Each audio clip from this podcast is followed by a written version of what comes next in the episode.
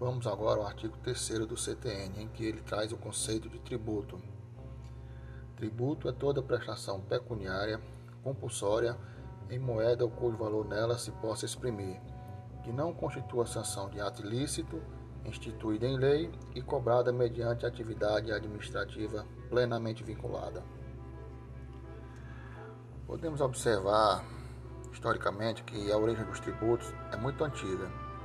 Suas primeiras manifestações eram de forma voluntária, em que os líderes tribais, tribais recebiam presentes por seus serviços prestados e que depois passaram a ser de forma compulsória, quando os derrotados nas guerras entregavam parte de seus bens e muitas vezes até a totalidade deles.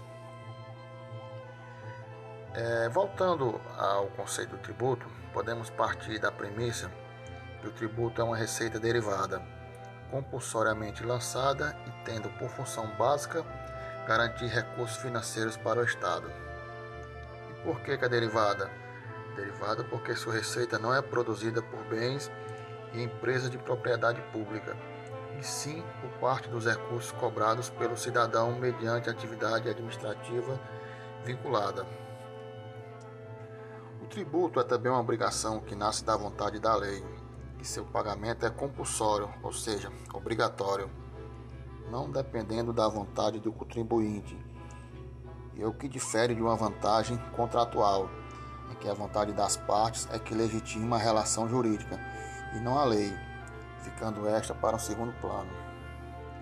Podemos exemplificar nessa situação é, a relação de um menor impúber que seja proprietário de um imóvel.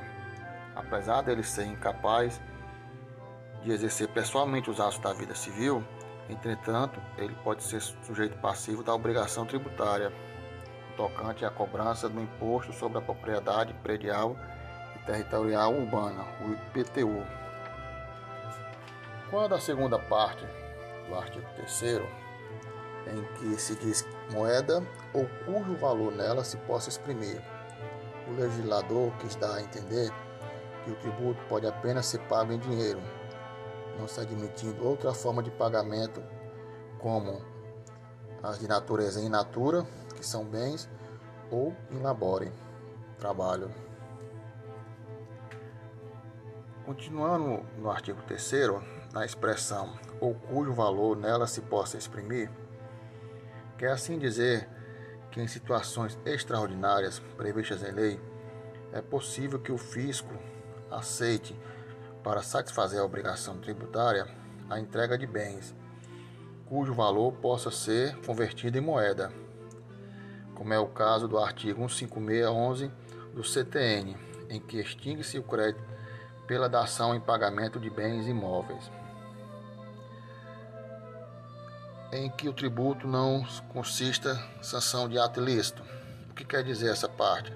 Quer dizer que o tributo não é uma penalidade decorrente de um cometimento de um ato ilícito. O tributo não é multa.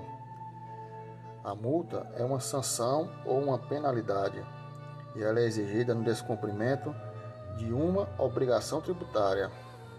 Já no tributo, é descrito pela lei que gera sua hipótese de incidência e será sempre algo lícito. É bom que se destaque que não importa se rendimentos tiveram sua origem em atividades ilícitas, eles serão sempre tributados. Como é o caso do princípio pecúnia non olet, o dinheiro não tem cheiro. Podemos dar exemplo do dinheiro explorado nos jogos do bicho, contrabando, cassinos, etc. Mesmo adquiridos de forma ilícita, eles serão tributados, caso, no imposto de renda. Na parte final do artigo 3 vemos que em que a obrigação tributária é cobrada mediante atividade administrativa plenamente vinculada, quis assim o legislador dizer que a cobrança do tributo deve seguir uma determinação legal, não dependendo de análise de conveniência e oportunidade da administração pública, não sendo sua atuação discricionária e sim mediante previsão legal expressa. Esse foi o artigo 3 do CTN.